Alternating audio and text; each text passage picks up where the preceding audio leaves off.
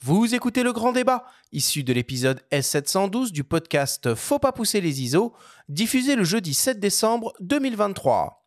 Cette émission vous est présentée par MPB, qui est tout simplement la plus grande plateforme en ligne au monde pour acheter, vendre et échanger du matériel photo et vidéo d'occasion. Nous sommes de retour dans Faut pas pousser les ISO avec nos deux invités, le photographe Michael Hirsch et Alain Quintin de la société MMF Pro, pour parler setup lumière pour la réalisation de photos au flash. Alors, en guise d'introduction, je vous propose d'écouter le témoignage d'un photographe de mode, Patrick Belair, qui travaille presque exclusivement en studio au flash. Il nous parle de son rapport à la lumière et de comment le flash lui permet de transformer sa vision en réalité. On l'écoute. Alors oui, c'est sûr que moi j'ai toujours travaillé en studio, donc moi je suis photographe beauté et c'est sûr que c'est en général principalement en studio que je fais ça. L'avantage du studio, c'est que ça va me permettre vraiment d'avoir une maîtrise hyper précise de la lumière.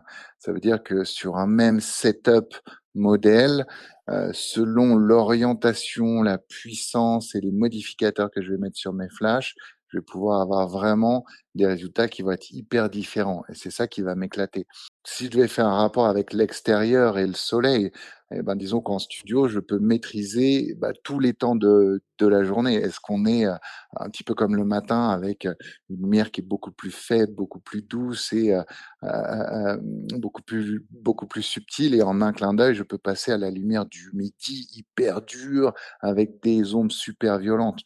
Et donc, ça va me permettre de raconter au final des histoires qui ont rien à voir parce que je pense que la lumière, elle est au service de l'image et l'image, elle est là pour raconter une histoire. Et c'est ça qui va être vraiment passionnant.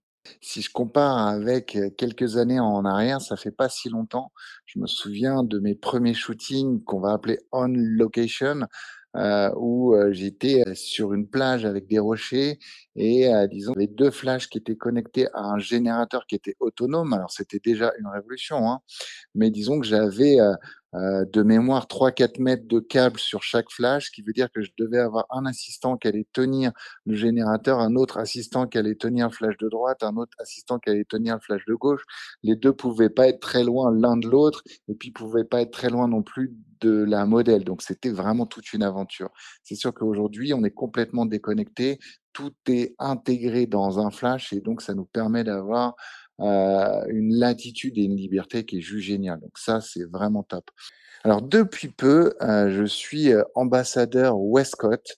c'est vraiment une marque qui est novatrice. Moi, c'est ça qui me plaît avec cette marque, c'est qu'ils vont travailler sur des accessoires qui sont vraiment intéressants. On a par exemple un réflecteur en U qui lui est vraiment génial parce qu'on va avoir une typologie de lumière qui va être qui va être géniale au niveau du retour. On a aussi la possibilité d'aller projeter bah, des formes au niveau de la lumière, par exemple une forme de fenêtre, une forme de feuille, d'arbre, etc., etc. Et donc ça, c'est des accessoires qui vont être hyper ludiques et qui vont permettre de jouer avec la lumière.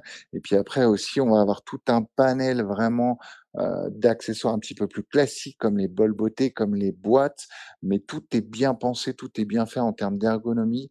Donc on a quelque chose, un certain rapport aussi qualité-prix. Je pense que c'est important. Disons que c'est ça qu'on veut aujourd'hui, c'est avoir quelque chose qui est contenu en termes de prix, mais qui est vraiment top du top en termes de qualité, en termes de consistance sur la lumière, parce que ça, c'est vraiment quelque chose qui est important. Et euh, Westcott fait ça très bien. Et puis derrière, tous ces accessoires qui vont être tous ces petits bonus qui vont permettre de façonner la lumière et qui vont être vraiment, euh, euh, vraiment super optimisés. Donc, c'est ça vraiment, moi, qui me plaît chez, chez Westcott.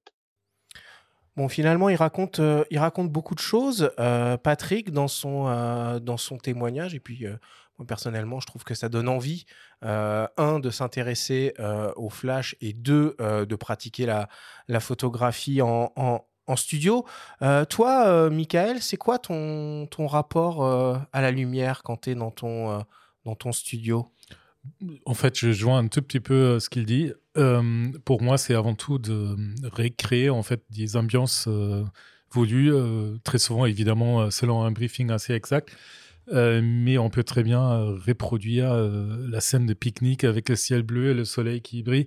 et tout juste par les différences de lumière avec des filtrages de, couleurs euh, moi, j'aime bien tout faire à la prise de vue. Euh, j'entends beaucoup de photographes dire non, non, ça j'ai fait à la post-pro. Euh, moi, je suis plutôt old school là-dessus. J'essaye de tout faire direct. voilà. Donc, après, pour la lumière, évidemment, c'est génial de pouvoir tout créer en termes de lumière. moi, c'est toujours un jeu différent modulaire. c'est rare que je travaille avec une seule source, même si c'est top si on arrive. Euh, voilà, donc euh, c'est tout de suite une histoire de gestion de contraste, de direction de lumière, euh, donner du relief à un produit. voilà. Est-ce que tu peux donner une patte singulière? Est-ce que tu peux signer ton œuvre avec, ta lumière? Tu as, une manière à toi vraiment de, de la réfléchir et de la, et de la penser? Je sais pas trop, je pense que ça serait mieux pour d'autres à juger, mais euh, perso, j'ai toujours un setup euh, classique en fait, on peut, dire. Euh, j'ai une lumière principale. Très souvent, je travaille avec des spots Fresnel ou des spots projection. C'est des vieux trucs qui datent depuis bah, le tout début de Enzel, je pense. un peu après, un peu, les années 80, on va dire. Oui, voilà. et donc, euh, il y a beaucoup de clients qui sont revenus à ce style années 80, je dirais. Euh, là, ils citaient des, euh, des spots projections pour pouvoir projeter des figures. On voit ça très souvent en ce moment dans la pub des jeux d'ombre sur un fond, quelqu'un qui fait prend l'apéro martini machin, on voit la fille à l'ombre et tout. Donc tous ces genres de jeux de lumière, évidemment, ça ça rend assez ludique en fait tout ça. Et toujours une boîte à lumière au-dessus pour gérer le contraste en fait. Et euh, voilà, c'est presque ça. Bon, tu es un photographe. Si je puis me permettre, ça avait presque disparu, là, les spots et autres dont tu parles. Oui, on, avait discuté de ça à un moment donné. Hein, lumière soft uniquement, boîte à lumière, grande boîte et autres. Et maintenant, ça revient effectivement. Mais c'est de toute façon. C'est dû à quoi ça? Parce que c'est euh, juste une tendance esthétique Peut-être, euh, il y a beaucoup de cycles comme ça dans, dans plein de produits, dans plein de, de, styles en général. Effectivement, je ne sais pas pourquoi ça revient, mais en tout cas, effectivement, on en vend de plus en plus les spots dont on parle, les bols beauté, ce genre de choses. Quoi. Mmh. Donc euh, c'est plutôt une bonne nouvelle. Hein, je trouve que la lumière s'était un peu appauvrie en général, on peut dire euh, comme ça. je trouve qu'il y a un intérêt pour la lumière en tout cas qui revient. Quoi. Bon.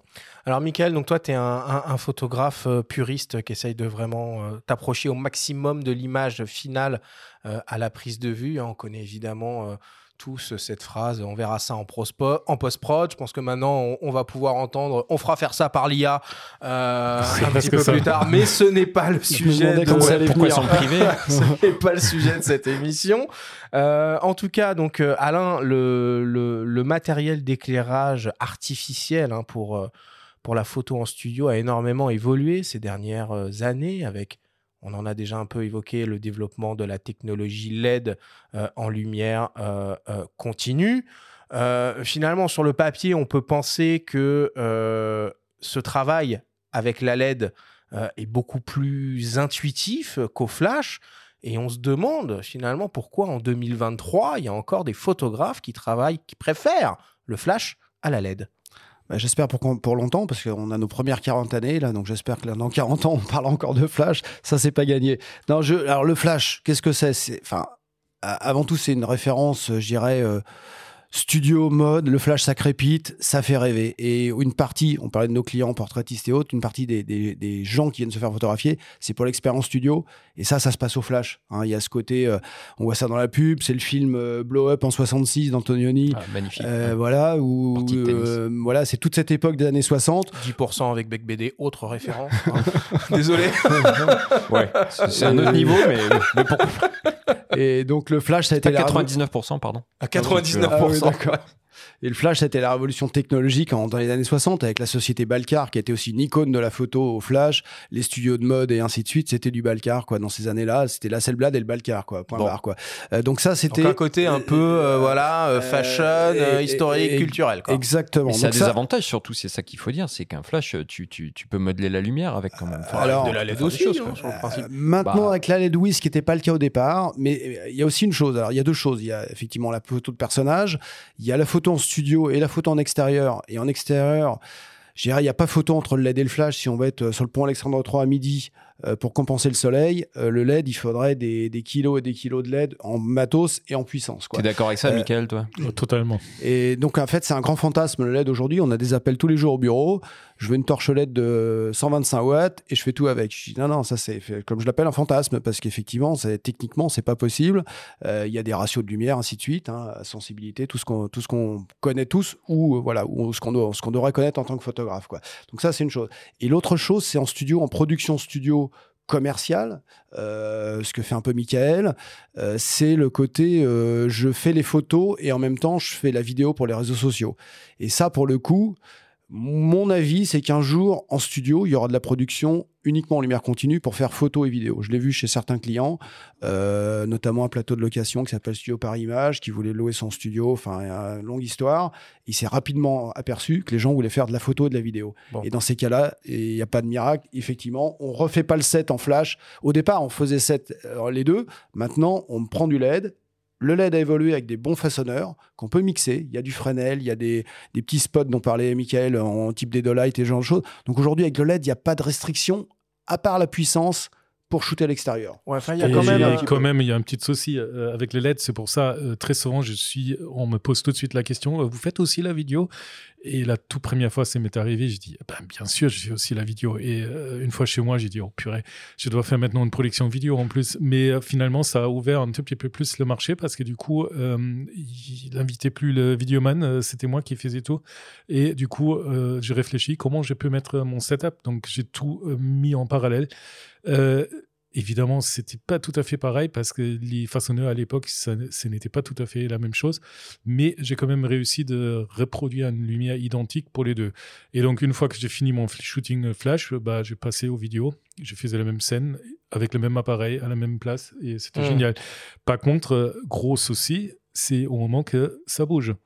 Parce que là, avec les LED, j'ai pas du tout la puissance qu'il faut pour euh, d'avoir un truc net. quoi. hein. Euh, Il y a une main qui tient, euh, je sais pas quoi, un verre de, de vodka à la main et euh, elle peut pas tenir une seconde ou deux euh, sans bouger. quoi. hein. Et donc, ça veut dire qu'il faut trouver une, une manière de faire cohabiter les deux. Il faut, il faut les deux, idé- idéalement, quoi. Alors, il y avait, je crois, euh, tu, euh, Alain, tu me corriges hein, si je raconte une bêtise, euh, il y avait des Ça marques. marche dans les deux sens. hein. Et je pense que c'était même la marque avec laquelle je travaille. euh, ils ont essayé de mettre du LED à la place des lampes pilotes Bon, toutes halogènes. quasiment maintenant, là. Oui, Pas oui, toutes, oui. pas toutes, pas toutes. Mais il y a un gros souci. À partir d'une certaine puissance de Flash Studio, le LED ne survit pas parce que en fait, ça chauffe très vite et crame, ça crame. Donc, euh, du coup, euh, ils l'ont laissé tomber. Et, euh, et ils sont tous encore avec des halogènes. hein, euh, Mhm. Et euh, mes euh, Flash Studio que j'ai, euh, ils ont des lampes. Le mix entre les deux est pas évident. Il y a une autre Ouais. grande marque qui a essayé de le faire. Ça a paru révolutionnaire et c'est pas évident d'avoir les deux dans la même torche, quoi, sincèrement. Non, parce que euh, parfait, ça pourrait être intéressant, de, évidemment, de- d'avoir une petite solution Flash plus euh, LED, parce que je, soit je fais la vidéo, soit je fais la photo. Ah, c'est l'avenir, ça, peut-être. tout le monde en rêve, je pense, hein, mais euh, pour l'instant, je crois que c'est pas là. Alors après, les, les boîtiers modernes sont bien meilleurs en haute sensibilité. Si on parle de studio, aujourd'hui, travailler à 800, 1000 ISO, je pense que c'est plus un tabou. Ouais, bien sûr. À part pour certains photographes qui, voilà, je sais que Michael. Michael, il doit pas dépasser les 100 ISO, je pense. Mais, Moi, je dépasse pas les j'en connais 64, beaucoup ouais. qui se posent pas la question de travailler à cette sensibilité-là. Ah, c'est tout l'intérêt du flash, hein, de, euh, de se mettre à 100 ISO. hein. Donc, euh, il y a aussi beaucoup de gens qui travaillent sur des ambiances pleine ouverture, lifestyle et autres. Et effectivement, quand on est à 2 ou 2,8, euh, ça, ça change la donne. Enfin, tout ça, je vous apprends rien, mais il y a aussi différents styles qui font qu'on peut vraiment travailler avec des, des plus faibles puissances. Deux Bon. petites sur l'aspect technique, si je puis me permettre. Euh, le flash, on a une variation énorme en termes de puissance. Les flashs modernes aujourd'hui, on a sur euh, jusqu'à 9 ou presque 10 diaphragmes de, de, de, différentiel entre la haute et la basse puissance. Le LED, on est de 0 à 100%. Et 0 à 100%, c'est deux diaph et demi. Donc on a moins de variations aussi, moins de possibilités de réglage intrinsèquement sur une torche. Donc il faut aussi plusieurs Et types en, de termes puissance. de, quoi. et en termes de, de- de- de qualité de lumière, alors on va pas refaire euh, l'émission qu'on a fait sur la gestion de la couleur avec notre ami Jean Delmas, mais en termes de qualité de lumière, est-ce que maintenant, en LED, avec les évolutions qui qu'il y a eu, on a une, euh, on a une lumière qui a euh, un excellent IRC, puis qui surtout a une, une qualité euh, au niveau Ouais. de celle d'un flash sur le spectre, Un quoi. spectre complet. Alors je peux commencer ou le Michael comme tu veux, mais moi je, ouais, Je me suis, euh, entre guillemets, amusé à faire un test il y a quelques années maintenant, donc c'est c'est aussi révélateur de, de l'évolution, qu'avec un spectrophotomètre C700 à l'époque, c'est conique, qui est une référence que je vois dans les sociétés de cinéma, les loueurs et autres, c'est la référence en termes de, de mesure. Quoi. Effectivement, je suis sorti et on était très très très très très proche. Donc un flash 500 joules, le studio très simple, hein, voilà, pas, pas quelque chose de très haut de gamme en plus. Donc on, peut, on, peut, on pouvait considérer que le flash et le soleil de midi un étaient spectre continu. identiques, continu. La même chose à l'époque, je pense qu'il y a 6, 7, 8 ans, quelque chose comme ça, je me souviens plus très bien, euh, avec les LED de l'époque, on avait un pic dans le bleu, Ouais. rien dans le rouge, c'était horrible, et on avait des teints blafards. Entre les deux, ça a énormément évolué, et je pense qu'aujourd'hui, il y a presque plus de débat sur la qualité Bon, de lumière. Je, je pense. J'ai pas fait des mesures récentes, mais quand je vois, quand je, là, on a fait le Satis aussi récemment, salon des vidéos, euh, les loueurs experts qui se baladent avec leur C700 ou les chefs obstinés, je vois que ça a beaucoup évolué dans le bon sens, quoi. Très bien. Alors aujourd'hui, évidemment, on va se, se focaliser sur, euh, sur la partie flash. hein. Je pense que l'éclairage LED mériterait euh, naturellement sa, Ouais. sa, propre, Ouais. sa propre émission aussi. Alors voilà, quand on, quand on pense studio flash, euh, tout de suite, il y, a des- y a des noms un peu euh, emblématiques euh, qui, euh, euh, qui popent dans notre tête. Alors on pense à Profoto, évidemment, à Broncolor, euh, euh, Godard ou même au regretté euh, toi, Michael, tu as choisi de travailler avec, euh, Encel, qui pour ma part, moi, était une marque que je ne connaissais pas. Pourquoi tu as choisi euh, de travailler avec le matériel Encel? Alors, c'est simple. J'avais au studio à l'époque, euh, pendant mes études, une marque que je citerai pas aujourd'hui, euh, qui Euh, était peu fiable, qui, pff, qui était toujours en panne. Euh, je pense que dans Godard. toutes les écoles photo. Godard. Non, c'était pas Godard. Euh, c'était C'était inconnu. jaune euh, Non? C'était jaune ou le pas, non? Gris blanc. euh, Ah, et. Ah un ouais, peu une blanc. barre, un peu. bon. Bon, bref, Je dis allez, pas plus. Euh, et en fait, euh, il y avait des petits euh, sliders qui étaient toujours cassés. Bon, enfin bref, c'était pas vraiment. Ça, ça donnait pas envie, quoi. Et euh, à côté de ça, j'ai découvert euh, donc la marque Henzel dans un studio où je travaillais à l'époque. Et c'était des vieux trucs. Déjà à l'époque, c'était vieux et ça marchait nickel. J'ai dit bon, ils sont bien finis, euh, tout métal, ça soufflait vraiment de confiance. Et je cherchais surtout un kit abordable pour un jeune étudiant qu'on peut acheter sans se ruiner. Euh, et il, pro- euh, il proposait à l'époque un- une valise, un peu comme une valise de voyage, avec trois flashs dedans. Un peu ce Ah. qui fait tout le monde On aujourd'hui. se rappelle Mais, un peu les, les fameux sacs sac à dos euh, multi-blitz que tu. Oui, oui, as, proposé pendant On des années, qui a été le kit de base ouais. pour tous les gens qui sortaient d'école de photo. hein. Le- On des problème, milliers et euh, des milliers. Ah bah, Et ouais, le ouais. problème à l'époque, euh, bon, j'ai j'ai rêvé évidemment de prendre du Broncolor, mais bon, euh, le prix. euh, Broncolor, on est d'accord que c'est le Rolex du flash. hein, C'est euh, ça. grosso Et à l'époque, euh, bon, euh, mes parents ne voulaient pas hypothéquer leur maison donc pour m'acheter des flashs, donc du coup, il fallait que je me débrouille. Et ces flashs-là, et c'était surtout un bon vendeur à l'époque de Henzel hein, en Allemagne qui m'a aiguillé donc sur cette solution. Et l'avantage pour moi à l'époque, c'était évolutif pour moi parce que en fait tous les modeleurs euh, étaient compatibles avec les autres flashs plus grands après. Et c'était la seule marque, je pense, je raconte peut-être des bêtises, qui était capable de le faire. Donc du coup, bah, le choix a été fait et ces Mm. flashs existent toujours dans mon studio. Bon, je l'utilise plus trop, mais euh, c'est dépannage quoi. hein, si Ça jamais. marche. Ouais. C'est effectivement juste par rapport aux marques, euh, ce que tu disais Arthur, le Broncolor, c'est une marque techno qui est très très bien, la techno suisse et autres. C'est des Suisses. Hein. C'est des Suisses, voilà. Fabriqué en Suisse Fabriqué en Ouais, Suisse. ouais. Avec un peu de techno qui vient d'ailleurs pour les émetteurs radio. Euh, C'est toi qui m'as fait remarquer ça il y a quelques années de ça. Je me souviens Ah d'une bon d'une blague Oh là sur là. un salon. Oui, oui, oui, oui. ça, ça leur est pas plu à l'époque. Mais bon, on va s'arrêter là. Non, c'est c'est du très beau matos, c'est rien à dire. Si ce n'est que les- aujourd'hui, les prix sont stratosphériques Bah et ça ouais. s'adresse à une clientèle industrielle. On comprend pourquoi du coup, si c'est fabriqué en Euh, Suisse, euh, bon. Il y, a- une logique et il y a de la très bonne techno. Là où effectivement Enzel est un peu en retard en techno, entre guillemets, on va dire, ça reste du fabrication très qualité, même ce qui sort aujourd'hui, c'est tout métal, cœur casse en alu, ainsi de suite. Enfin voilà, ça reste solide. quoi. Voilà, c'est C'est le presque. Leica de l'éclairage. Voilà. Ouais, alors c'est pas exactement pareil, c'est Ouais. peut-être plutôt le Defender, quoi, Le on va Bosch. dire. Ah, ok. Hein, euh, voilà, si je roule en Defender, j'ai un Enzel dans, dans le coffre et voilà. Ok, quoi. ok. Quelque part, je dirais, enfin le, le Defender d'avant, hein, pas, pas le nouveau euh, Bon, on fait des et métaphores de ouf, hein, dis donc, euh, cette semaine. hein. Donc, euh, Et alors, Voilà, euh, oui. euh, dans, le, dans le, le- le- le- le petit monde euh, des, des constructeurs de flash, il y a quand même euh, un acteur qui a, qui a émergé il y a quelques années et qui prend une place absolument euh, stratosphérique euh, aujourd'hui. C'est naturellement euh, Godox. Tu peux nous raconter un peu l'histoire de, l'histoire de Godox qui, qui, qui, qui, qui est game changer là pour le coup. Hein. Je vais pas dire que c'est le Tesla du flash, quoi, mais euh, bon, Non, c'est non, mais différent, quoi.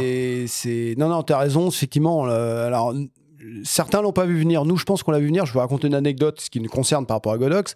Salon de la photo 2015. Trois jeunes femmes euh, sur le stand Godox euh, qu'on n'avait jamais vu débarquer de nulle part avec leur petit matos, euh, la moquette. euh, je mange le midi sur le stand mon, mon petit plat comme ça, là où tous les commerciaux allaient encore au resto pendant deux heures. Et donc du matos qui est là, qui paraît un peu mm, Cheap. cheap, ouais, on peut le dire, un peu bizarre. Et puis à la fin du salon, elle demandait tout ça à nos clients. En fait, ah, j'ai Ah. acheté ça, j'ai acheté ça, super. Ouais, pas le truc. Donc on est allé voir les trois jeunes filles, on leur a dit coucou, nous on vous rachète le stand, on veut bien, on veut bien, on veut bien essayer quoi. À l'époque, sincèrement, on était encore confort avec toutes nos marques, tout allait bien, tout roulait, on était encore dans une époque un peu stable. Je sais pas ce qui nous a pris avec Loïc, on est passé là-bas, on a acheté le stand, on a tout mis au showroom, on a fait une journée porte ouverte, on a tout vendu. On s'est dit, oh là là, il y a un truc là. et on a passé une première commande, et une deuxième, une troisième, ah, voilà. Donc ça c'était en 2015. La société Godox a été créée en 1993, donc c'est ah, très un vieux truc en fait. alors, vieux, euh, quand tu vois que Enzel, c'est 1963, oui, non. mais- et autres, non, mais c'est 30 ans après. Mais en 10 ans ou 15 ans, ils ont pris euh, 30 ans d'avance, quoi. Enfin, oui, oui, est-ce que je veux dire, quoi.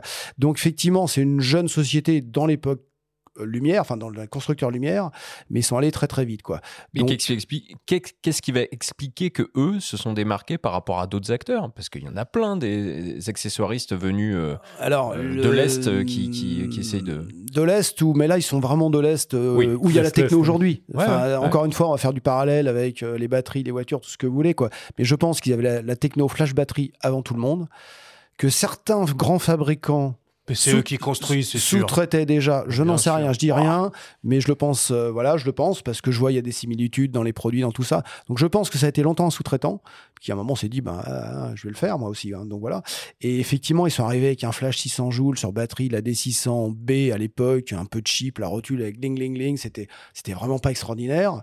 Euh, pour l'anecdote, moi j'ai un de mes clients qui euh, longtemps, Lionel Bello, qui est un photographe qui est dans le sud, qui fait de la moto, enfin extérieure. Il est quand même tombé son A600B dans le port de Marseille. Il l'a sorti, il l'a passé à l'eau claire et il marche toujours. hein. donc, euh, donc le, le- le flash pas cher, cheap de l'époque était déjà de qualité. Et ce qui nous a prouvé la suite, c'est qu'ils lâchent rien. Ils améliorent le packaging, le design, la qualité technique, ceci, cela, la techno. Donc, alors pour répondre à ta question, Benjamin, je pense qu'ils ont, ils ont vu avant tout le monde aussi l'histoire des, des boîtiers avec la, la TTL, le HSS, Ouais. tout ça, et ainsi de suite. Là où les fabricants européens sont un petit peu endormis, à mon sens, voilà. Et ils ont vu ce, ce marché s'ouvrir, en fait, avec euh, la, la synchro de vitesse, la photo extérieure et le petit flash sur batterie. Bon. Voilà. En gros, c'est ce que je sens comme ça. Voilà. Le, le, le, le, truc, c'est qu'ils ont aussi un catalogue euh, absolument euh, délirant, aussi bien pour euh, des photographes amateurs qui veulent s'essayer pour la première fois à l'éclairage en studio ou en extérieur, enfin, on y reviendra un peu après, mais aussi sur du, du matériel professionnel maintenant. Il y a une gamme euh, complètement folle. Sauf que euh, pour un professionnel, investir dans du matériel Godox, bah, c'est un peu délicat parce qu'on ne sait pas euh, en termes de SAV comment ça se passe. Et j'ai cru comprendre que chez MMF, vous alliez mettre en place quelque chose dès l'année prochaine. Alors, on fait déjà le SAV Godox depuis longtemps. On a un stock de pièces. On est les seuls à faire du SAV Godox en France en interne. Euh, donc euh, ça là-dessus, on sait faire. On a notre technicien qui est là depuis toujours, Julien, qui... J'ai une, petite- une petite anecdote, si je puis me permettre aussi. J'en ai quelques-unes comme ça. Euh, Julien, il me pose souvent des questions. Je fais ci, je fais ça pour quel client, voilà, pour faire le meilleur service. Mais aussi, euh, j'irais dire, entre guillemets, on n'offre pas le service à tout le monde, puisqu'en fait, du Godox, il y en a qui viennent de partout, de tout, de Global Village, euh, blablabla.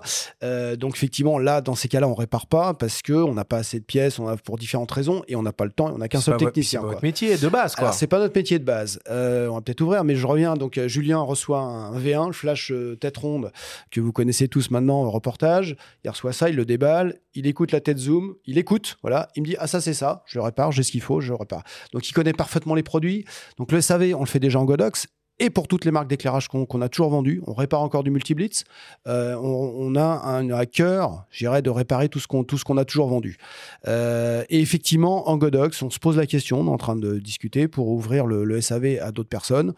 Euh, hors garantie, on peut pas assurer la garantie Godox euh, qu'on n'a pas vendu, mais le hors garantie, il y a quand même beaucoup de gens qui cherchent aussi du SAV euh, parce que parce que parce que voilà, il y en a pas, il y en a pas. Ils sont garantis Ouais. sur quelle durée les produits Godox? Alors, euh, un an constructeur, ça c'est le grand sujet aussi, parce qu'il y a même d'autres sociétés qui garantissent que un an leurs produits constructeurs. Je sais qu'il y a une loi européenne deux ans. Voilà. Ouais, Bon, ça, c'est un minimum, normalement garanti deux ans. C'est un autre sujet, c'est contre les vis de fabrication. Enfin, c'est c'est subtil. Bon, mais effectivement, la solution, c'est de garantir deux ans. Nous, on prend en charge effectivement la deuxième année en tant que distributeur. La seule subtilité, effectivement, c'est les batteries. Euh, ça, c'est un vrai sujet chez beaucoup de gens. Euh, elles sont garanties trois mois sorties d'usine. Ah. Ça, voilà, voilà, voilà. Euh, mais euh, faut pas s'inquiéter. Il y a quand même très très peu de soucis. La majorité des soucis qu'on a sur les batteries, c'est sur la D600 Pro. C'est un, un reset à faire. Pareil, on reçoit la batterie, Julien connaît, il ouvre, c'est une histoire de tension interne, ceci, cela, bloum, ça repart. Bon. Donc en fait, la plupart du temps, on offre ce service-là et on a très très très très peu de soucis, sincèrement. Ok. Alors, euh, on va le voir, hein, euh, il existe euh, différents types de flash, et finalement, le flash est un produit qui peut être un petit peu plus complexe, technique et technologique qu'il n'y paraît. Certains modèles euh, sont conçus euh, pour le studio, d'autres pour le terrain, et cette distinction d'usage tend à disparaître au gré des dernières innovations euh, de ces dernières années. On écoute le témoignage du photographe Bruno Lévy, portraitiste de terrain, qui emmène littéralement son studio partout où il va. Un setup, en fait, je pense que la première euh, qualité d'un setup, c'est surtout sa, mobilité. J'ai fait pas mal de, reportages euh, pour la presse et en fait, je me suis rapidement rendu compte que c'était un peu euh, infernal déjà à post-traiter souvent et puis ça exigeait quand même une implication des gens quand même très forte quand on fait tout à l'ambiance et en fait ça m'a paru euh, plus rationnel en fait de d'éclairer euh, les situations. Euh, par exemple, tu fais une interview d'un ministre ou tu dois aller faire quelqu'un dans la rue euh, qui a que 10 minutes à t'accorder. Euh, comment dire, de pas subir les aléas du ministère au mur jaunasse, mouluré, doré, ou de la rue grise et le ciel tout blanc. voilà, des choses comme ça. Alors moi, j'ai une espèce de, de théorie qui s'appelle la théorie des trois lumières. C'est-à-dire que je pense qu'une bonne photo, en fait, il faut qu'il y ait trois éléments de lumière dessus. Euh, qui sont euh, l'arrière-plan, le sujet, et puis une troisième qui se tient entre les deux. Donc en fait, je me trimballe toujours avec trois flashs pour pouvoir éventuellement recréer cette théorie fumeuse, mais euh, voilà, qui, qui m'aide comme un rituel euh, à l'intérieur. Euh, c'est vrai que les flashs à batterie, là, ça a extrêmement évolué, et surtout, on a supprimé les fils là, grâce au contrôleur radio. Ça, c'est génial, parce que moi, le nombre de fois où je faisais tomber euh, mes flashs euh, en me prenant les pieds dans le fil, c'était formidable.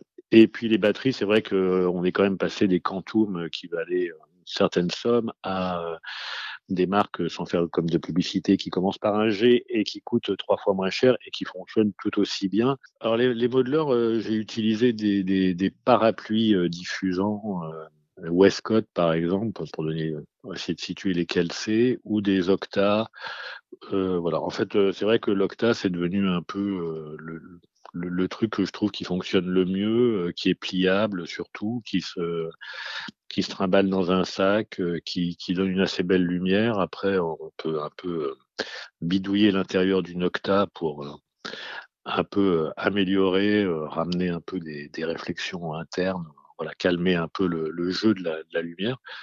Voilà, enfin c'est vrai que c'est de- voilà, l'octa est devenu un peu mon ma boîte à lumière fétiche.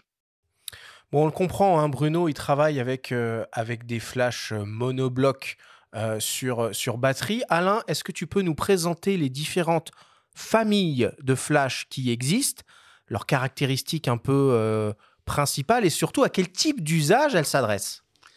Bon, déjà, merci Bruno, je le connais. C'est, euh, il met le feu quand il vient au bureau, deux fois par semaine. Il vient à la machine Oula. à café.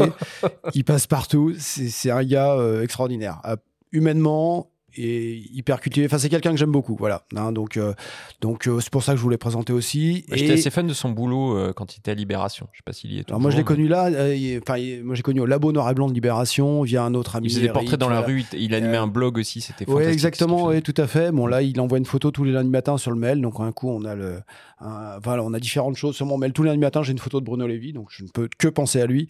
Accessoirement, donc, il fait tout Paris en métro avec son matériel, qui se fait voler régulièrement, euh, plein de choses. Mais, mais il, il a ce côté, et c'est un vrai, comme Michael, comme les gens que je présentais, c'est un vrai passionné de lumière. Et il met des moyens dans des manifs, il a son pied, hein, manif un peu chaude, il a son pied, ça, son octa, et il shoot. Et il fait des trucs qui sont vraiment chouettes, quoi. Voilà. Bon, parenthèse sur Bruno Lévy, quoi. Euh, c'est pas son émission, mais je tiens à le remercier au passage. Euh, les flashs, les différentes flashs. Alors, Michael nous a dit qu'il utilisait des générateurs en studio. Ça reste encore une fois l'icône du photographe de mode, les autres. Aujourd'hui, les Fashion Week, c'est plein de générateurs qui se baladent partout dans Paris, effectivement, pour shooter avec des grands parapluies. Ça reste euh, l'icône comme on a euh, le Nikon F pour les reportages de guerre, Ah. ainsi de suite. Quoi. On va, on va Voilà. bien préciser quand même pour nos, pour nos auditeurs. Donc, un flash sur générateur. L'idée est d'avoir une grosse boîte posée au sol qui sert euh, d'alimentation qui est connectée à une petite torche. Alors, précision là-dessus, effectivement, comment fonctionne un flash C'est l'énergie emmagasinée dans des condensateurs qui est libérée euh, sur la durée d'éclair qui, alimente un, gaz dans le tube éclair, en fait, qui enflamme un gaz dans le tube éclair. Donc, effectivement, ces condensateurs, ça a une place physique. Euh, un monobloc, il est intégré dans la tête. Si on est très puissant, on a beaucoup de condensateurs. C'est comme euh, si je mettais un 6 cylindres dans une Twingo et ainsi de suite, ça rentre pas. En gros, effectivement, le générateur, je sépare les condensateurs de la tête. Avantage, donc euh, ça reste au sol, ça chauffe pas, euh, et la tête reste légère pour pouvoir mettre en haut d'une girafe, mettre différents modeleurs. Et surtout, euh, c'est là où Michael pourra peut-être nous dire quelque chose après, je peux câbler d'autres produits. Le spot Fresnel, qui est la lumière fétiche de Michael, je la mets pas sur un monobloc, puisqu'il est câblé sur le générateur. C'est vraiment un Fresnel de cinéma dans lequel on a mis un tube éclair et qui va sur le générateur. Donc en fait, avec une prise. C'est pas la tendance vente aujourd'hui, sincèrement. On en vend de moins en moins pour plein de raisons qu'on pourra Et voir ça coûte très cher surtout. hein, Ça c'est- coûte cher. Alors là où Enzel est intéressant, c'est qu'ils sont euh, restés raisonnables. Mais effectivement, on parlait d'une grande marque comme Broncolor. Qu'est-ce que ça veut dire, cher? Bah, le dernier générateur Broncolor, je crois qu'il est sans torche, sans rien, sans accessoire à 15 000 euros. Quoi. Donc c'est un certain coût. Euh, Enfin, je crois, hein, je ne vais pas dire de bêtises, je ne vais pas parler en leur nom, mais c'est ce que j'ai entendu dire. Pro photo, c'est pareil, non? Oui, Euh, c'est ça. On est dans des choses au-dessus de 10 000 euros le générateur. Donc c'est sincèrement aujourd'hui très très élitiste, on va dire, marché de niche, industrie, ou des gens qui ont des besoins très très spécifiques.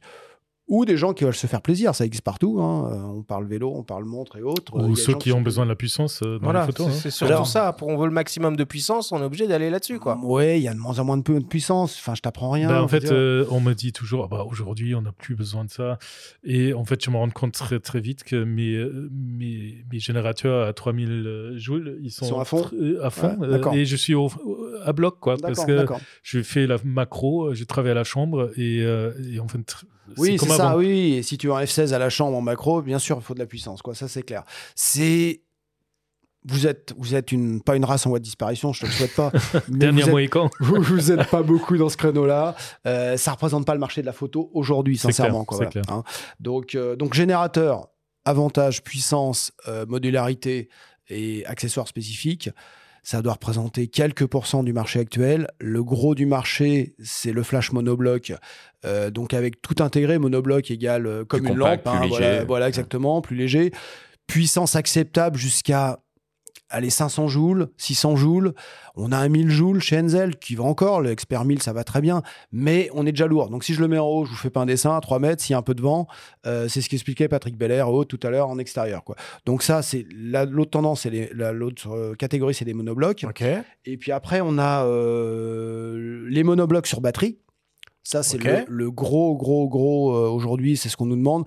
Globalement, 80% des ventes actuelles chez nous, c'est du 400 joules sur batterie ou pas. Mais Même, même 400 pour un usage en studio, en fixe, où ça pourrait être sur secteur, quoi. Enfin, Exactement. Fait, on fait disparaître le fil, quoi. Exactement, voilà, tout à fait. Alors, la tendance aussi, c'est de travailler en studio sans fil. Hein. Comme on est tous avec nos portables sans fil, ben voilà, le C'est ce studio aussi. disait Bruno Lévy, que, euh, auparavant, il trébuchait sur, Oui, sur oui, les c'est ça, câbles. exactement, ouais. euh, ça. Et là, on nous demande des studios sans fil pour être clean aussi. C'est vrai Ouais. que c'est plus joli, ainsi de suite. Aussi. Euh, photos scolaires, certains le font, pas les grosses entreprises quand il y a beaucoup d'opérateurs, mais il y a des opérateurs scolaires qui, dans les écoles, se brancher, le secteur qui est pas à la norme, je sais pas quoi, pof, on se met sur batterie, on est tranquille, quoi. Bon, après, il y a un coup batterie, il y a une génération, ça, forcément, il faut l'intégrer, la batterie, l'usure et ce genre de choses. Euh, et enfin, on a les, les, les, les petits batteries, des, les flash Cobra à tête ronde, qui ont été révolutionnaires. On, on a fait des choses ensemble, Arthur, sur l'époque des strobistes.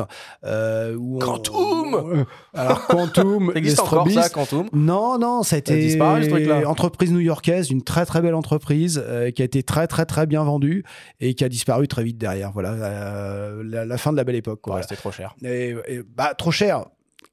Quand il y avait que ça et qu'on est leader, Ah bah ouais, ouais, ouais. euh, on vient de citer d'autres marques qui sont très chères et qui vendent aussi. Donc le trop cher, c'est c'est une quoi? question de timing aussi. hein. Exactement. Mais c'est en peu plein avant dedans, c'est ça. là, je pense. hein, Euh, Bah voilà. Là, euh, Godox est arrivé quand Quantum a disparu. Je sais pas s'il y a une relation de l'un et l'autre, comme Multibit c'est d'autres. Je sais pas si on peut, mais je pense qu'il y a une relation de cause à effet un petit peu quoi. Euh, donc, euh, mais le monde tourne comme ça actuellement. hein, je vous apprends rien quoi. Bah nous, Donc- le podcast euh, existe depuis très longtemps. hein. Voilà, Donc, c'est- euh, On est bien placé pour en parler. Euh, si on parle deux secondes de, euh, de, de, de- de prix, Alain, alors je prends un exemple, euh, un Flash Studio monobloc euh, qui fonctionne sur, euh, sur secteur. Euh, bon, tu parles en joules, je parle en watts, c'est la même chose, on va dire. Euh, 500. On pourra faire une parenthèse là-dessus tout à On l'heure. fera C'est une important. parenthèse là-dessus. Sincèrement, je pense que c'est important. Il Euh, Faisons-le gens qui c'est pas. important. quand même. Alors D'accord. bon, maintenant, si vous voulez. Précisons Alors, les le, choses, hein. Le, le- le watt par seconde. qui- Alors, le watt, c'est l'énergie euh, lumière continue. Le flash, c'est le watt par seconde. Qu'est-ce que ça veut dire concrètement? Je ne je peux pas. Mais en tout cas, la puissance électrique d'un flash, c'est le watt par seconde. Ce n'est pas euh, ce que ça va donner en termes de puissance lumineuse. Une voiture de 100 chevaux, elle peut rouler à 150 ou à 200, suivant qu'elle est optimisée, aérodynamique ou ainsi de suite. Euh, là, c'est un peu pareil. Un flash de Tu veux 400 dire qu'on joules. qu'on peut faire des préparations pour des flashs? Non, mais on peut optimiser euh, euh, le galbe du bol, la qualité du éclair, la qualité des composants, et Hmm. tout ça fait qu'un flash, pendant des années, ça a été mon sujet. Moi, on comparait Multiblitz à Bowens et à Broncolor et ceci, cela, dans tous les sens, et on se disait qu'on avait un tiers de diaph de plus, quoi. Ce qui servait pas à grand chose, mais on passait nos journées là-dessus, quoi. J'ai une autre anecdote, mais je vais garder pour moi cette fois. Et donc, euh, comment dirais-je Donc, la puissance électrique ne donne pas la puissance lumineuse. La puissance lumineuse est définie en théorie par le nombre guide. On n'en parle plus maintenant. Mais effectivement, le nombre guide, c'est le diaph à 1 mètre à 100 Juste- ISO à 100 ISO. Et juste pour dire ça, que beaucoup de gens à qui je parle aujourd'hui de puissance de flash ne savent pas du tout la différence entre un 200 et un 300 joules. Mais pas du tout. Euh, et je passe une partie de mes journées à leur expliquer. Hmm. Comme on passe de 200 à 400 ISO, on a un diaph. Bah de 200 à 300 ISO, on a un demi-diaph, puisque d'accord, c'est 200, 400 ISO, un diaph, hein, vous avez compris l'histoire. Mais il y a un peu de vulgarisation à faire là-dessus parce que les gens ne connaissent pas du tout la puissance. quoi. Bah, ça Voilà. tombe bien, Hein t'es là pour ça aussi. donc euh, ça, et en même temps, est-ce que c'est si important que ça? Pour une partie des gens, voilà, quelque part, quand on sort de l'iPhone et qu'on passe au flash électronique, c'est peut-être pas si important que ça, quoi. Voilà. Hein, donc euh, voilà. Je reviens sur euh, du coup euh, sur ma question euh, Ouais, et on pardon. parle un petit peu un petit peu tarif. Donc une un flash monobloc alimenté sur secteur de 500 joules. alors sans prendre les modèles Profoto ou Broncolor dont la torche doit être à plus de 1000 euros, euh, largement euh, si ce n'est euh, si ce n'est encore plus. Je crois le double, Euh, non euh, ouais, Oui, plutôt, c'est ça, plutôt, plutôt 2000, plutôt plutôt 2000. 2000, plutôt 2000, Euh, ouais. On regarde un modèle Encel Expert, le D500 pour pas le citer, euh, qui est vendu 1770 euros. Et le modèle Godox QT403M, qui est vendu 450 euros. Sur le papier, ces deux trucs, ils font la même chose. Comment tu expliques l'écart de prix stratosphérique entre le modèle Godox et le modèle Encel Alors, bip, Joker. Bah, il y a... Non, mais c'est l'histoire du monde actuel. Il y a le Made in euh, Hong Kong et le Made in Würzburg, euh, Made in Germany. Coût de, la... coût de plein de choses. Les... Alors, je- tout tout s'explique pas par ça. Mais effectivement, il y a la fabrication européenne, la fabrication à l'autre bout du monde. hein, les- euh, ça, c'est une chose. Après, là, tu as pris des exemples peut-être un petit peu qui sont. Alors, c'est pas ce qu'on vend le plus aujourd'hui, sincèrement. On est plutôt Mhm. sur de l'Integra 500 qui est à moins de 1000 euros. Mais le ratio va être le même, tu vas voir, c'est la démonstration que je vais te faire. Et on est plutôt sur le DP400 qui vaut 250. Donc de toute façon, le rapport, il est toujours de 3 à 4, pratiquement. Que ce soit Enzel, qui a des prix effectivement assez haut de gamme aujourd'hui, les autres marques dont on vient de parler également. Donc on est toujours sur 3 à 4 fois moins cher. Le, vraiment, le meilleur exemple, c'est quand le- l'AD600 Pro de chez Godox est sorti à 790 euros TTC, on va dire. Le B1X Pro Photo était à 2005 à peu près. quoi. Donc on est toujours dans les, dans les mêmes ratios. Alors, est-ce que ça fait le même boulot? Est-ce que c'est moins bien? Est-ce que c'est là? C'est l'avenir qui nous le dit. Moi, ce que je vois, c'est qu'on a beaucoup de gens qui louaient du matériel X et qui achètent du Godox. Quoi. C'est Vraiment, ça, je l'ai vu beaucoup, y compris des grands noms de la mode qui louaient. euh, Oui, parce bah, qu'on est quasiment au prix d'une location à une journée sur du matériel euh, ultra haut de gamme à l'achat. quoi. Exactement, exactement. Et Bah, ce qu'il faut dire peut-être aussi, ce qui est intéressant, euh, mon tracas à l'époque, euh, de être adapté à, à mes futurs euh, modeleurs. Là aujourd'hui, cette question se pose plus parce que euh, j'oublie chaque fois le, le nom de, du, du de la brevet, monture, P. La monture, c'est euh, S, c'est- S, S. monture S, On qui est la monture. Bowens, Oui. qui est tombée dans le domaine public. Donc en fait, la monture S à trois picots, elle est complètement universelle maintenant, c'est ce que tu dis. Donc du coup, euh, boîte à lumière d'une LED, très bien montable sur.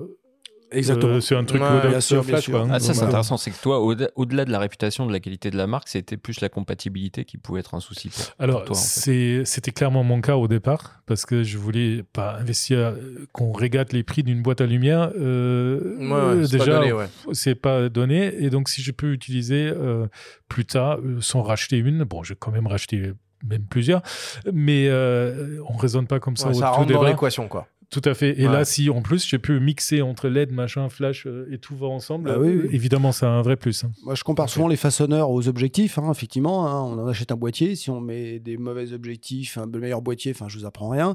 Et dans l'autre sens, pareil. Donc, le budget objectif, il peut être aussi important, voire plus important que le boîtier en lui-même. Quoi. Oui, et puis à préciser aussi que les, les gros constructeurs dont on a parlé, que sont Profoto et Broncolor, ont des systèmes de monture euh, complètement fermés pour le. Propriétaire, exactement. Propriétaire, hein, fait, tout à c'est fait. euh, Ouais, c'est l'iPhone du flash, quoi. Euh, Exactement. Là, par ouais. exemple, tu parlais tout à l'heure de Satis. euh, j'ai fait un coucou à Alain euh, et j'ai fait un petit tour. Et en fait, le premier truc que j'ai remarqué, que tout le monde s'est mis au fameux petit projecteur de coupe-flux partout. Et il y a deux ans de ça, j'ai cherché ça pour une prod et je trouvais pas. J'ai trouvé ça juste euh, des trucs super chers que je trouvais pas à louer.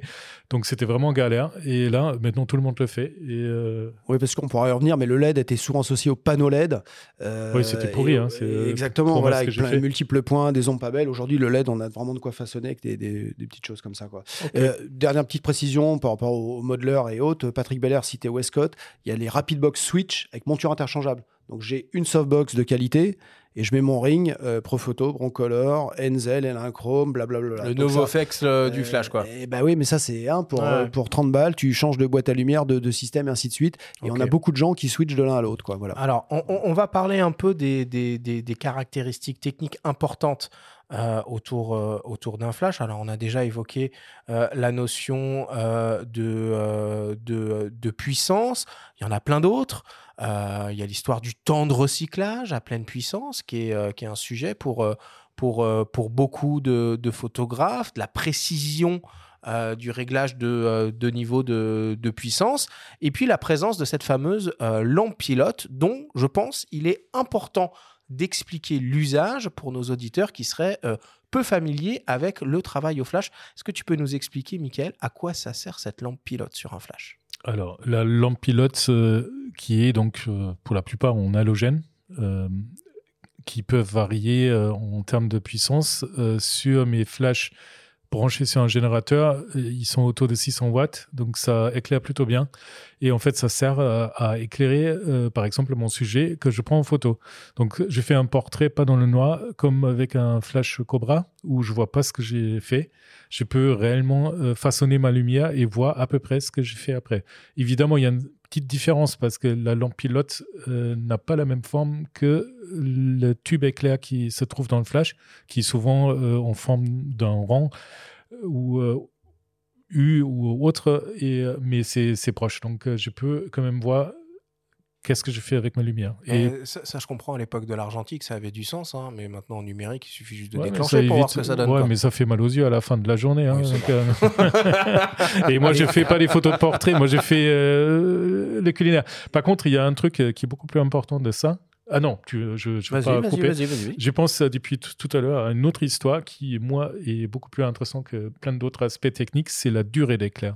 Ah. Euh, et donc, euh, pour moi, c'est absolument primordial la durée d'éclair de mes flashs parce que j'ai fait beaucoup de liquide ou euh, Tu autre chose qui vole. Euh, voilà. Et en fait, je fais même pas ça avec la lumière allumée. Je fais ça dans le noir. Fais de l'open flash, comme on dit. C'est ça, tout à fait. Tu as tout compris. et Il a puis fait une école photo, hein, n'oublie pas. hein. euh, oui, c'est pas là où ils m'ont appris ça. hein. Et j'ai commencé à bricoler. J'ai commencé à bricoler avec des, des, des cellules infrarouges, laser et autres Ouais. Que j'ai piqué dans une boutique, boutique dans le sud de la France euh, qui était destinée pour aux chasseurs, de, euh, non, pas aux chasseurs, mais euh, ceux qui photographient des animaux, quoi. Donc sur ma première cellule, j'ai trois modes mode sanglier, mode écureuil et mode abeille, et ça fait beaucoup rire des gens. Et là maintenant, j'ai passé au laser et qui est beaucoup plus précis. Donc, par exemple, photographier une goutte qui tombe dans une tasse de café. Euh, là, il faut vraiment être très précis parce que non seulement on n'a pas une profondeur de champ énorme, il faut déclencher le flash pile au bon moment. Euh, On est obligé de passer par un système laser. Euh, oui, sinon je passe ma des journée. heures et hein. des heures et des je heures passe de ma journée. hein. Ok. Justement, la synchronisation, on y vient. Euh, euh, c'est hyper important et ça, fait, ça a fait partie des grandes évolutions euh, de, de, ces dernières années. Il n'y a pas si longtemps que ça, un flash, ça, se synchronisait avec, avec un fil, somme toute assez, assez rudimentaire. On travaillait en tout manuel. sont arrivés les systèmes de synchronisation sans fil, avec différentes technologies, infrarouge pour certains, mais surtout radio. Euh, maintenant, Alain, en, termes de, synchronisation, on est passé complètement sur du sans fil. J'imagine que les récepteurs sont intégrés dans les, euh, dans les torches directement. Tout ça peut fonctionner en TTL. On peut régler les puissances depuis le boîtier sans avoir à se déplacer et avoir euh, des assistants. On en est arrivé là maintenant? Il nous manque le micro sur les, sur les, les radios pour dire régler les flashs. Ça, va venir, ça, Alexa sur. Exactement ça. Ouais, c'est ça. Règle-moi mon flash, fais-moi un set portrait mode et voilà. Non, non, blague à part. Effectivement, euh, le récepteur intégré, c'est plus un sujet tous les flashs longs, ou s'ils l'ont pas, c'est même pas la peine d'essayer de, le vendre. Euh, donc ça, c'est une première chose. Et après, donc euh, l'émetteur qui était radio standard, contact central jusqu'à il y a encore peu de temps, effectivement. En studio, il faut savoir qu'on n'a pas besoin de TTL. Hein. Parle pas de TTL à Michael, il va, te, voilà, il va, quitter l'émission tout de suite. C'est le premier truc chez Oui, c'est ça, voilà. Donc en studio, pour construire sa lumière, ce qu'on disait au départ, aussi une précision, je pense, qui est importante par rapport à nos auditeurs, c'est quand construire sa lumière, ça veut dire c'est manuel, c'est le mode manuel. Hein, là où je vais régler tous mes ratios moi-même, d'accord? Donc le TTL, euh, c'est une autre utilisation. Certains pros commencent à utiliser en extérieur pour avoir un pré-réglage et les nouveaux émetteurs radio, je vais revenir après, ont un blocage de TTL. C'est-à-dire qu'une fois que mon set est bon, je règle mon contre, euh, mon, ma face et ainsi de suite, mes trois lumières de Bruno Lévy. On, règle son contraste, quoi. Une fois que le contraste, est bon. À la TTL, en faisant des ratios de TTL, c'est une autre méthode de travail. Michael, comme il dit, c'est old school. Euh, je règle mes lumières en manuel. Sans, sans valeur, hein. le old school euh, me va très bien, qu'on soit d'accord. Il prend pas mal, non, non, non, ça va, il, est encore là. La, TT, la, gestion du TTL avec les ratios, peut être aussi une méthode intéressante. Mais est-ce que c'est multimarque vraiment? Alors, donc je finis sur la TTL, on peut la bloquer. D'accord Une fois que mon set il est propre, euh, que j'ai mon contre comme je veux, mon, mon, mon, mon arrière-plan, je bloque ma TTL et là, tout ce que je fais après, c'est bon. Multimarque, euh, non chez Godox, oui chez Westcott. D'accord? Hmm. Donc en gros, Godox, un émetteur par marque de boîtier. Donc je suis en jaune ou en rouge, bah, j'ai deux émetteurs. Euh, chez, chez Westcott, j'ai un émetteur multimarque où je switch sur un petit menu. Quoi. Donc ça, c'est plutôt, plutôt bien. Et ça me permet effectivement d'avoir deux marques de boîtier, de le prêter à un copain, d'avoir, enfin voilà, tout un tas de choses où je, je suis multimarque. D'accord? Euh, Et effectivement, aujourd'hui, on ne vend plus de flash moderne entre guillemets sur batterie sans émetteur qui va avec. Sincèrement, ça serait dommage de s'en passer. Il y a certains clients qui, il y a une restriction, c'est le Leica M11 qui est pas compatible avec les émetteurs radio. Euh, j'ai eu un client cette semaine, c'est pour ça que je, dis ça parce que le Leica a changé le protocole visiblement dans, le M11 et l'émetteur radio Godox n'est pas compatible. Ok, mais les récepteurs sont bien dans les torches. Ah bah oui, Chaque torche a son récepteur, donc on peut modifier la puissance de la torche indépendamment torche par torche depuis le boîtier avec l'émetteur. 6 euh, groupes et 32 canaux. Donc voilà, les torches ne fonctionnent plus en mode cellule. Ah, non, on peut euh, communiquer avec chacune des torches. Donc je la mets dans le couloir derrière de la porte fermée, elle part. Quoi, voilà. Donc, clairement, clairement. Très bien. Bon, euh, maintenant qu'on y voit un petit peu plus clair hein, sur le mode de fonctionnement du flash, on va s'intéresser à ce qu'il y a autour du flash. Car pour aller au bout de la démarche en studio, bah, il y a pas mal d'accessoires à envisager pour contrôler, modeler et diriger la lumière comme on le souhaite. On écoute les conseils du photographe Étienne Liste, portraitiste et, accrochez-vous, meilleur ouvrier de France en photographie industrielle. Il nous parle des accessoires incontournables pour de la photo au flash en studio. Dans les indispensables, moi je pense qu'on peut euh, euh, principalement euh, euh, dire qu'au-delà du, du, de, la source de lumière, euh, il y a les façonneurs de lumière qui sont devant le, flash, hein, qui peuvent être tout aussi bien des boîtes que des strip lights, que des que, que des que des bols beauté, que des bols standards, mais mais aussi des réflecteurs, parce que parce que même si on est en studio, dans, la nature, il y a, il a qu'un seul soleil, donc euh, euh, moi, j'ai pris vraiment pour l'habitude d'éclairer mon sujet. Je ne parle pas du fond de ma, photo, mais bien mon sujet avec une lumière principale et pas avoir de lumière de face. Donc, euh, souvent, le réflecteur me permet de, de, de, de combler, on va dire, la densité, la profondeur de l'ombre. moi, j'utilise bah, toute une gamme de réflecteurs et ça va du panneau, en effet, en polystyrène qui est peint en noir d'un côté et en blanc de l'autre. Euh, pour avoir, euh, comment dire, euh, un panneau qui a, qui a, qui a une taille humaine jusqu'à 2 mètres de haut et 1, mètre 20 de large, quoi. Et euh, dernièrement, j'ai fait l'acquisition d'un highlighter. Alors ça, c'est un, un, un, réflecteur qui se, qui se positionne donc en dessous de, de du modèle et qui permet de, de rééclairer euh, euh, efficacement l'iris du modèle. Voilà. Sinon, j'aime beaucoup utiliser le dépron. Donc le dépron, c'est un, c'est un, un polystyrène qui est extrudé et qui se trouve euh, dans, des magasins de, bricolage, quoi, qui, est une feuille qui fait 3 mm. Parce que euh, non seulement elle peut se tordre dans tous les sens, elle peut se découper très facilement. Euh, donc ça, c'est pour des petits, des, petits objets ou, de, la, publicité ou des choses comme ça. Mais elle peut aussi se poser par terre. Utilise des, principalement deux fonds qui sont le fond gris neutre ou gris moyen, ou gris à 18% de réflexion, gris Kodak, il a plusieurs euh, noms, et un fond blanc. Et euh, à partir de ces euh, deux bases-là, j'arrive pratiquement à faire toutes les couleurs du, du spectre lumineux en utilisant des en, en, utilisant des gélatines de couleur. Après, toute la difficulté, c'est de pouvoir séparer la lumière qui éclaire le fond de la lumière qui éclaire le sujet, parce que quand elle bat sur le sujet, alors parfois c'est volontaire et parfois ça l'est moins. Euh, et en effet, la séparer, ça veut dire d'avoir soit de la place, soit euh, euh, poser des euh, des grilles devant les boîtes pour pouvoir vraiment diriger le flux lumineux à un endroit et qui bave le moins possible sur, sur le reste de la pièce. Alors on remercie évidemment euh, Étienne hein, pour, ses, euh, précieux euh, conseils et je précise d'ailleurs qu'il organise des formations autour de la lumière via la société AMA conseil. Alors finalement, quand on écoute le témoignage euh, d'Étienne, euh, on comprend qu'il y a différentes familles euh, de modeleurs de lumière et que finalement, on est toujours un peu dans ces considérations de lumière dure, de lumière diffuse, d'éclairage direct, d'éclairage indirect avec de la réflexion et qu'il y a beaucoup finalement de, bidouilles et de bricolage quand on est dans un studio. Tu confirmes, Michael? Totalement.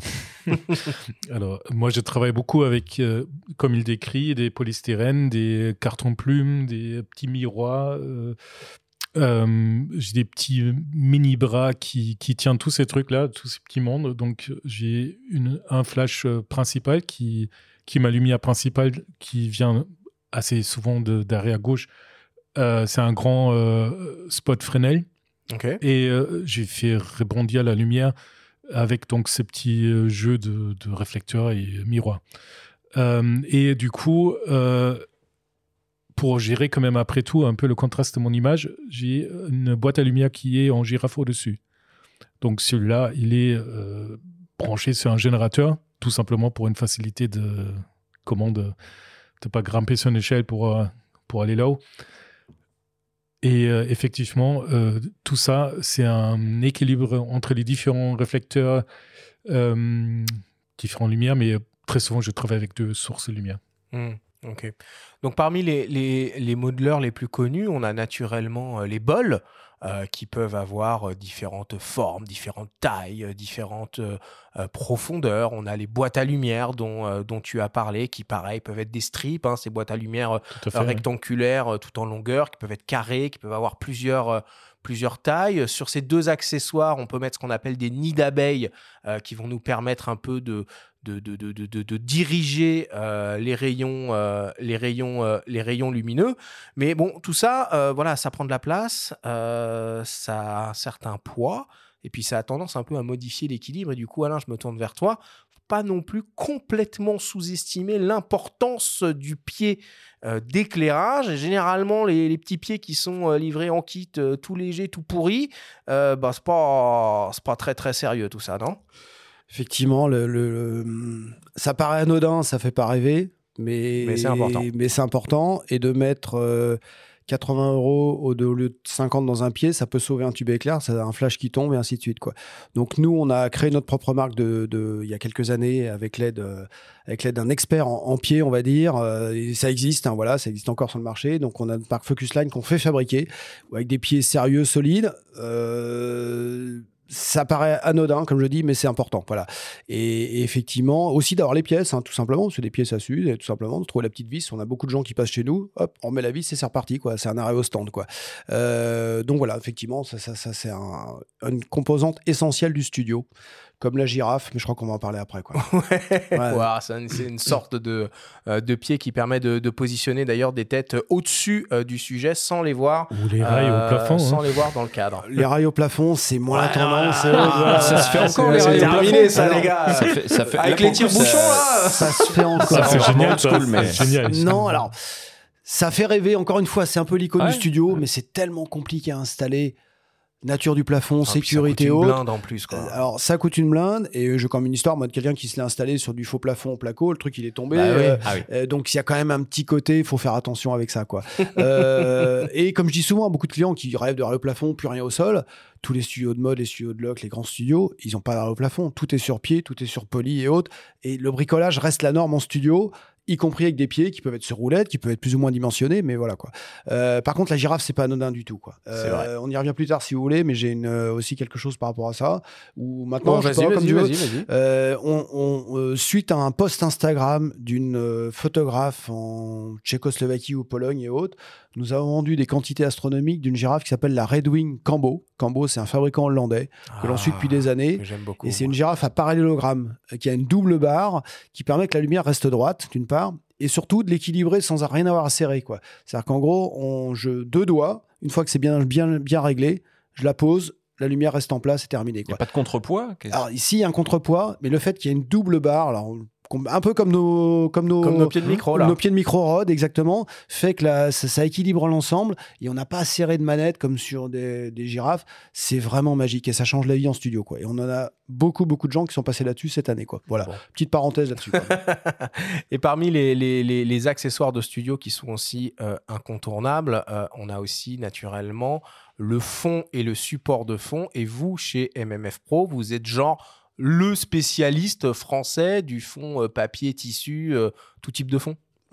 Euh, on- ouais, je pense qu'on peut le dire. Oui, je le sais en plus. Ouais. Non, non, on est, on est leader en France en termes de, de volume sur les fonds papier.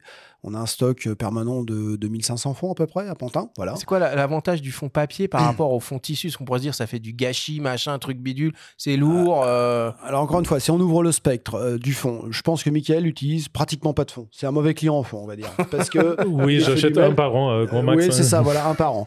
Euh, à l'opposé, les meilleurs clients sont sur les sociétés d'e-commerce. Hein, Aujourd'hui, il y a beaucoup de production Internet pour les chaussures, les, les fringues, enfin, je vous apprends rien. Donc, e-commerce, gros consommateur de fonds. Euh, L'intérêt, c'est qu'on a toujours un fond propre, on coupe. Dans la mode, dans les studios de location également, euh, il y a beaucoup, beaucoup de fonds comme ça. Donc, on a toujours propre. C'est du papier, donc si on le met dans la poubelle jaune, c'est recyclable. Ça paraît anodin, mais bon, voilà. mhm. Euh, Il y a une usine dans le monde qui est en Arizona, euh, qui, je pense, se sert dans les grands parcs américains des arbres. Donc, quelque part, même si on peut se dire que c'est du papier qu'on jette, je pense pas que ça soit si pas écologique que ça. Voilà. Hein, ça, c'est l'autre parenthèse, peut-être. Euh, donc, ça, le fond papier studio, euh, lisse. On fait un cyclo, en fait, ce qu'on appelle un cyclo, c'est le, le côté arrondi où je vois pas mon, je vois pas mon, mon raccord entre le sol et le mur. Et pour faire un cyclo dans son salon euh, ou dans un studio où on veut, Ça coûte ou une ici, blinde si c'est pas avec du papier. Quoi. Exactement. Et un cyclo, je le fais en rose, en vert, en tout ce que je veux, très simplement. Je shoot, pas de post-production. Michael parlait de ça. Mais si je veux faire un fond rose pur avec mon modèle, je le mets devant et je mets ma lumière et j'ai un fond rose pur et je suis nickel. Quoi. Donc aujourd'hui, le fond papier, même avec le numérique, on en vend toujours beaucoup, beaucoup, beaucoup. Donc ça, c'est la, la base. Et après, il y a les gens qui bougent. Euh, on parlait de Bruno Lévy. Alors lui, il utilise la rue comme fond. Mais on a beaucoup de gens qui font des photos corporate. Cabinet d'avocat, entreprise. Euh, Voilà, tu te trimbales pas avec ton fond papier, euh, si? Eh non, non, je- alors, Non, certains voilà, le font. Tu passes, euh, tu passes vois, en j'en fond- vois sur le périph aussi. On parlait de périph ce matin et de trottinette. Moi, j'en vois en scooter avec leur fond papier. sur le périph, ça m'arrive. Promis. Je vous ferai une photo la prochaine fois. Euh, après, donc, on a d'autres marques comme Westcott qui ont développé les X-Drop. C'est un mini système en alu très facile, genre kakémono, on va dire, qui permet d'avoir un fond corporate. Je fais un cabinet d'avocat euh, gris, noir ou très propre. Et maintenant, ils ont sorti aussi des couleurs, quoi. En Donc, tissu. en tissu, voilà, tissu extensible, c'est une matière qu'on appelle le stretch, en fait, qui est extensible, donc pas de pli. Euh, c'est pas se du coton, comme une quechua. pas tout à fait. Alors il y en a comme ça aussi, mais ça à transporter c'est grand. Là, Ouais. ça se replie dans un tout petit étui. Je peux le transporter en deux roues, en Tu peux métro. le nettoyer peut-être même non C'est lavable, Parce que exactement. ça, c'est quand même Exactement, hein, j'oubliais, mais c'est lavable en machine, effectivement. Donc, euh, Contrairement au Quechua qui est grand et on le passe pas dans la machine. Quoi. Là, je prends mon bout de tissu, je le mets dans ma machine en- avec le reste. En, et en ça va. tissu, on, peut aussi accéder à des, euh, à des motifs euh, finalement Oui. sur, sur les fonds et retrouver un peu. euh, Tu disais qu'il y avait le grand retour des projections euh, de, de feuilles, d'arbres avec, avec, avec les flashs. J'ai la sensation aussi que le, le, le- petit fond avec le petit halo euh, couleur euh, ciel, euh, machin, truc bidule, ça revient aussi un petit peu à la mode. Grande spécialité des portraits scolaires. Bah, les bâches, les fameux bâches euh, photo. Hein. Comment Il y a les- Des bâches, bâches photo, là. Il y a Alors, des spécialistes pour ça. hein. Il y a des spécialistes qui les louent aussi. Bon, nous, ça nous concerne moins. Mais effectivement, il y, a- il y a ça en photo scolaire. Il y a des fonds un petit peu euh, nuageux et autres. Et euh, encore une fois, donc Westcott, je vais citer une marque, hein, euh, qui a fait des collaborations avec Joel Grimes, qui est un photographe américain. Ils ont fait une série de fonds fine art. Parce qu'il y a aussi une de portraits fine art. Pas qu'en, pas print, mais on a aussi du portrait studio fine art sur du fond un peu de ce style-là. Je vous invite à regarder sur le site Westcott. Il y a des choses très très chouettes qui sont pas trop. Parce que souvent le fond est limite euh, ringard, on va dire. Je, je te- je te sentais venir là-dessus. alors, c'est Euh, pas voilà. mon genre. hein. Ça peut Euh, vite alors être kitsch, hein, quand même. Ça peut vite être kitsch, voilà. Et ben là, on a des grilles assez jolies, assez neutres, qui sont vraiment chouettes et qui plaisent, quoi. Voilà. Bon. Allez, on va, euh, on va conclure, euh, on va conclure là-dessus. Euh, merci beaucoup Alain, merci beaucoup Michael. Évidemment, c'est un, un premier euh, vernis de passage sur tout cet univers euh, de la photo au flash euh, en studio. On pourrait se focaliser euh, naturellement beaucoup plus en profondeur sur euh, de nombreux sujets qu'on a, qu'on a abordés euh, aujourd'hui. Euh, mais voilà, vous avez une vision un peu plus, euh, un peu plus globale de ce qui existe euh, et de ce qu'il est possible de faire euh, en termes d'éclairage au flash en studio. Merci beaucoup à tous les deux. Merci. Merci d'être invité.